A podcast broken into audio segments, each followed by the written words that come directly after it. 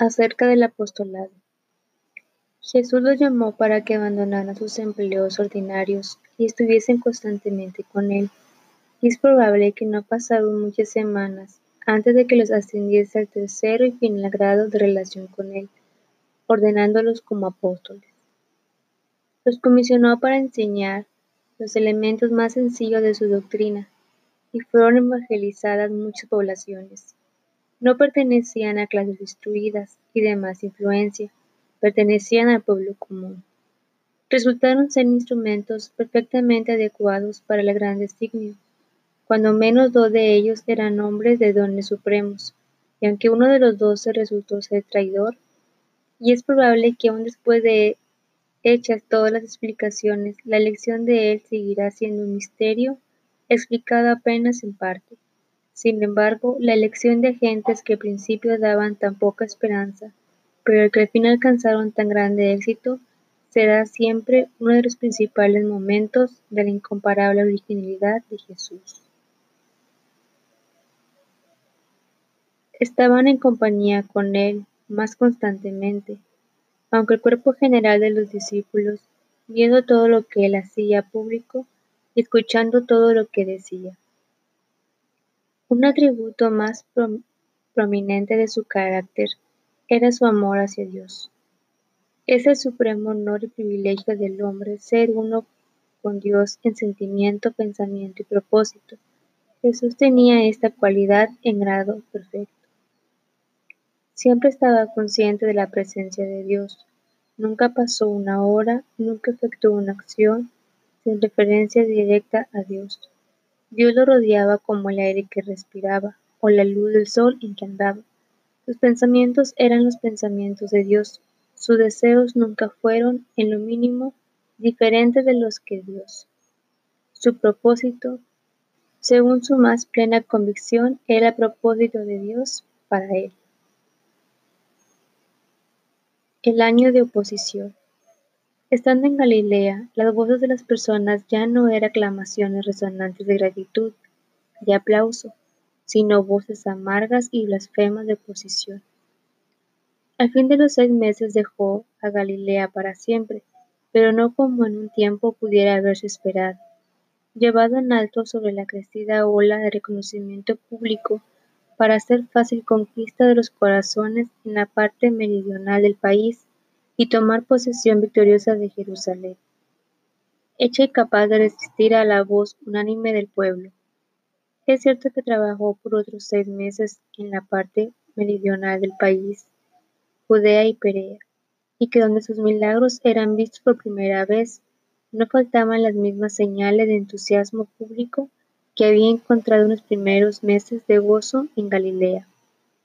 Pero lo más lo más que hizo fue añadir unos pocos a la compañía de sus fieles discípulos.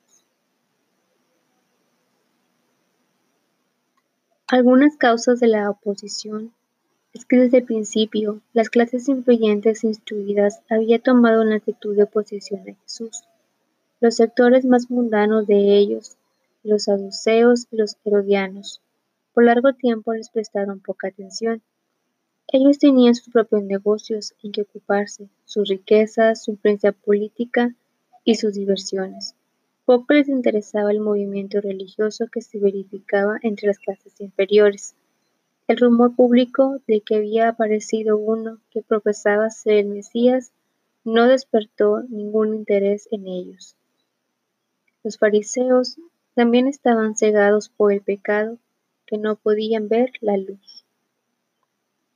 Una cosa en Jesús que desde el principio levantó la oposición de ellos fue lo humilde de su origen.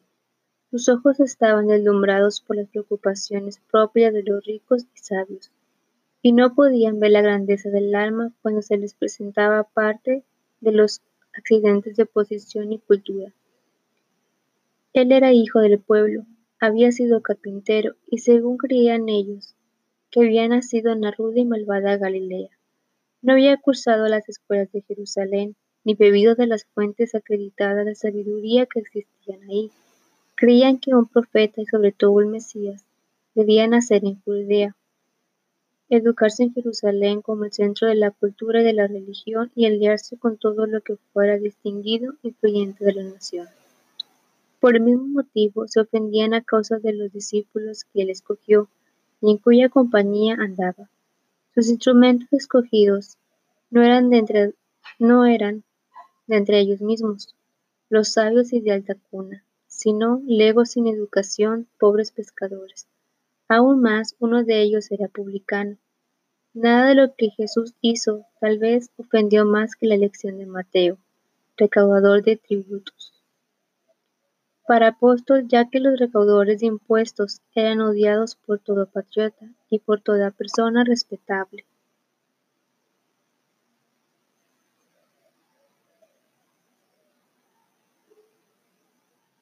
Un tercer y muy grave, motivo de oposición era que él mismo no practicaba ni instaba a sus discípulos a practicar muchas de las observancias rituales, tales como ayunos, escrupulosidad en el lavamiento de las manos antes de la comida, etc., que se consideraban entonces como los distintivos de un hombre santo. Se ha explicado ya cómo tuvieron principio esas costumbres, habían sido inventadas en una edad fervorosa, pero mecánica, con el fin de hacer resaltar las peculiaridades del carácter judaico y mantener la separación entre los judíos y las demás naciones. En lo referente al sábado, se notaba la diferencia entre él y los maestros religiosos. Sobre este punto, las restricciones y reglas arbitrarias inventadas por ellos había llegado a la más potencia exageración hasta grado de cambiar el día de descanso, de gozo y bendición. Era una carga insoportable. Él acostumbraba a hacer sus curaciones en el sábado. Ellos creían que semejantes trabajos eran una violación del mandamiento. Él expuso el error de una objeción repetidas veces, explicándoles el carácter de la institución misma como hecha para el hombre haciendo referencia a los antiguos santos y aún a la analogía de las costumbres de ellos mismos en el día santo. Pero no se convencieron, como él seguía con su práctica a pesar de las objeciones de ellos, quedó como motivo constante y amargo para que lo odiaran. A fines del año, la ola de popularidad de Jesús comenzó a retroceder. Se aprovecharon de esa ventaja, atacándole más y más atrevidamente.